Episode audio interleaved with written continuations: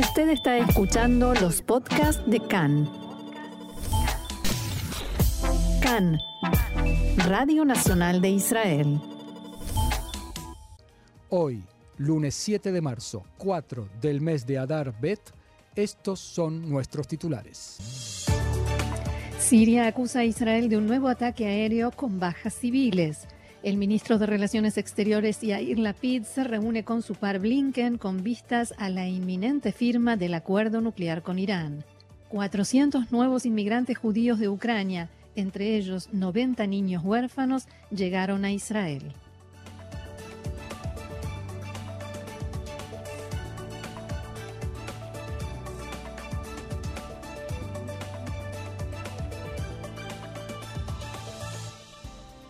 Y ahora sí vamos con el desarrollo de la información. La televisión estatal siria informó que Israel atacó varios sitios cerca de Damasco esta madrugada, matando a dos civiles y causando daños materiales.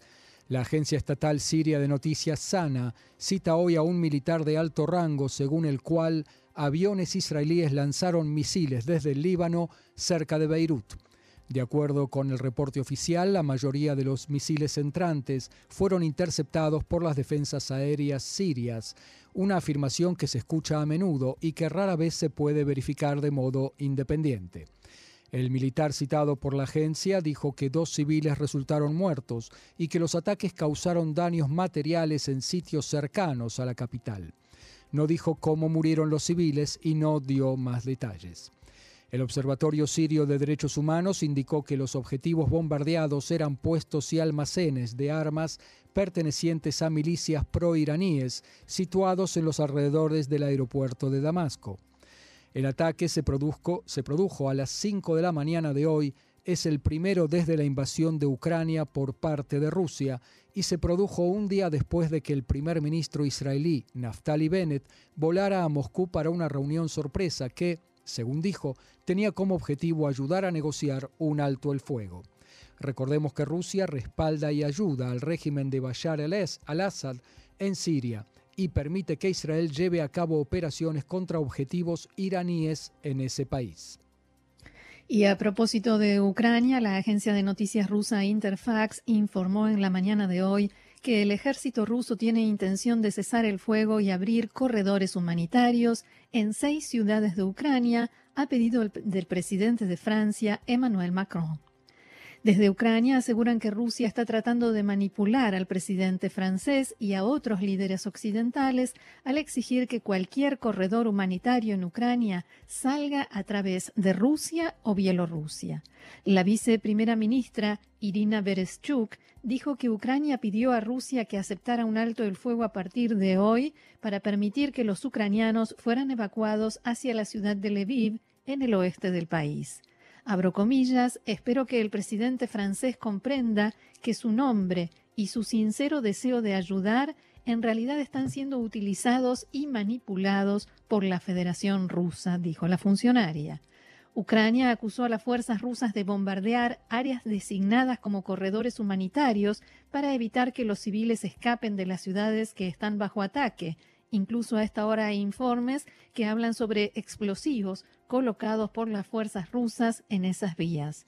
El Ministerio de Defensa ruso dijo que los nuevos corredores se abrirán desde la capital ucraniana Kiev y las ciudades orientales de Kharkiv y Sumy, así como la ciudad portuaria de Mariupol. Moscú culpa a Ucrania por el fracaso hasta ahora de los corredores humanitarios y niega haber atacado a civiles.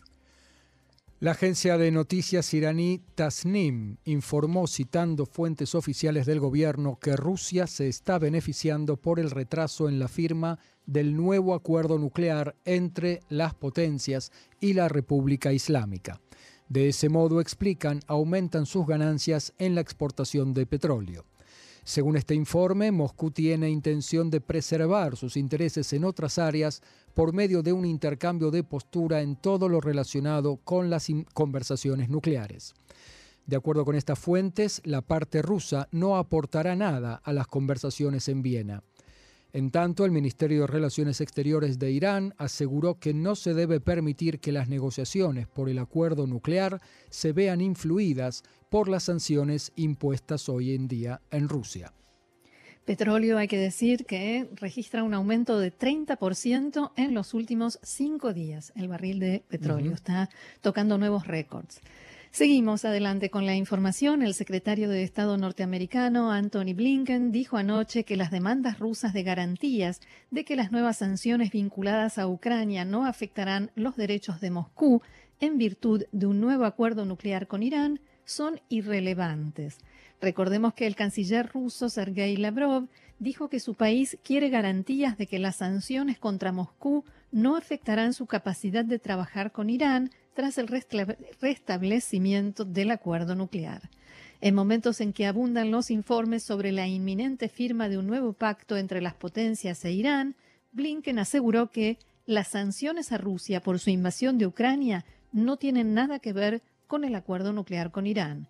En una entrevista con la cadena norteamericana CBS, Anthony Blinken dijo, simplemente no están vinculados de ningún modo y agregó que no solo interesa a Estados Unidos, sino también a Rusia, que Irán no pueda tener un arma nuclear o la capacidad de, producir un arma en muy, muy poco tiempo. Y aquí en nuestro país, la ministra de Inmigración y Absorción, Pnina Tameno reunió hoy al Gabinete de Inmigración donde se trató el tema de los preparativos para recibir una ola de inmigración que tendrá su origen tanto en Ucrania como en Rusia. Según fuentes de su cartera, desde el inicio de los combates en Ucrania, unos 10.000 judíos de ese país presentaron solicitudes de inmigración, pero también muchos judíos de Rusia presentaron solicitudes similares, ya sea por prever que las restricciones de Occidente empeorarían sus condiciones de vida, o por no estar de acuerdo con la guerra iniciada por Putin, ni convivir bajo su régimen que muchos consideran dictatorial. Ayer aterrizaron en Israel 400 nuevos inmigrantes ucranianos en un operativo que ya tiene nombre, Arbut Israel, algo así como Solidaridad Israel, organizado por el Ministerio de Inmigración junto con la Agencia Judía y la Fundación Yedidut Amistad, que contaron con donaciones de las federaciones judías en Estados Unidos y el Keren Ayesod en todo el mundo. En tanto, 90 niños del orfanato Alumim de la ciudad de Jitomir, en Ucrania, llegaron ayer a Israel y fueron recibidos en el centro de campo Nes Arim del Keren Kayametle Israel. Allí permanecerán hasta la revisión de su situación. Algunos regresarán a Ucrania una vez terminada la guerra, otros serán adoptados en Israel. Con vistas a su llegada, se recibieron en el lugar cuantiosas donaciones de juguetes, frazadas, alimentos, golosinas y medicamentos por parte de la gente de todo el país. El Ministerio de Acción Social contrató para ello a 25 trabajadores sociales que hablan el idioma. Hay que subrayar que, aunque provienen de un orfanato, no todos los niños carecen de padres, parte de, parte de ellos estaban allí porque sus padres, por diversas razones, no los pueden criar. Por eso se trata de niños que no pueden ser adoptados sin consentimiento de los padres o sin revisar su situación frente a las autoridades ucranianas. Y ya en otros temas, un palestino de 16 años, Yaman Jafal, resultó muerto anoche por fuego de Tzahal en la aldea palestina de Abu Dis, aledaña a Jerusalén Este. En Tzal indicaron que el joven fue abatido luego de lanzar una botella incendiaria contra un puesto del ejército en la zona. Los palestinos indicaron que el incidente ocurrió cuando una fuerza del ejército israelí ingresó en la aldea. En un video se ve en el lugar la evacuación del joven para recibir tratamiento médico en el hospital en Jerusalén, donde murió a causa de sus heridas. Del portavoz del ejército se informó que durante un operativo de la Brigada de Información de Combate, Nitzan, para localizar palestinos que lanzaban botellas incendiarias y piedras en la zona, la fuerza identificó el lanzamiento de una botella incendiaria y disparó contra el joven fuego de precisión. No hubo heridos entre los efectivos israelíes, otro sospechoso palestino logró huir del lugar. Volvemos al tema internacional, nacional, internacional. Hagamos, eh, Marcelo, un resumen diplomático. Después del encuentro del primer ministro Naftali Bennett en Moscú, el premier israelí habló otra vez con Putin, también con el canciller alemán Olaf Scholz, con quien también se había encontrado en Berlín el sábado y la semana anterior aquí en Israel, y también habló con Macron.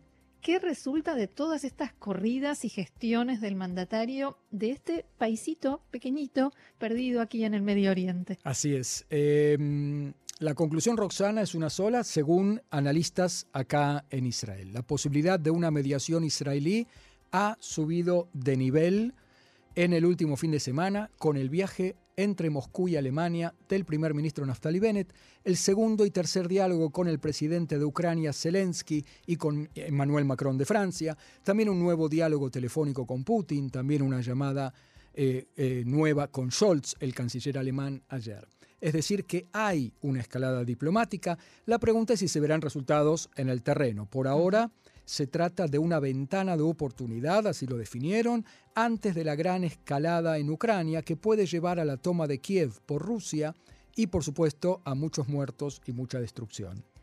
Con esto Israel sigue demostrando que no es parte del conflicto y que está como en medio de, los dos bandos, o sea, entre Rusia y Estados Unidos, porque hay quienes temen que se dañen las relaciones con Estados Unidos o por lo menos la imparcialidad israelí o que quien salga más mal parado de todo esto sea precisamente Israel. Sí, y como dijo hoy la ministra eh, Yasha Bitton, la ministra de Educación, eh, Israel es un jugador significativo, esto queda demostrado en este fin de semana y sin embargo eh, muchos temen justamente eso, eh, cuando en realidad tendríamos que, tendría el país Israel que bajar el perfil. Digamos así, y ayer el primer ministro Bennett dijo a sus ministros en la reunión de gabinete que el encuentro con Putin el sábado fue coordinado con los norteamericanos de modo más que completo.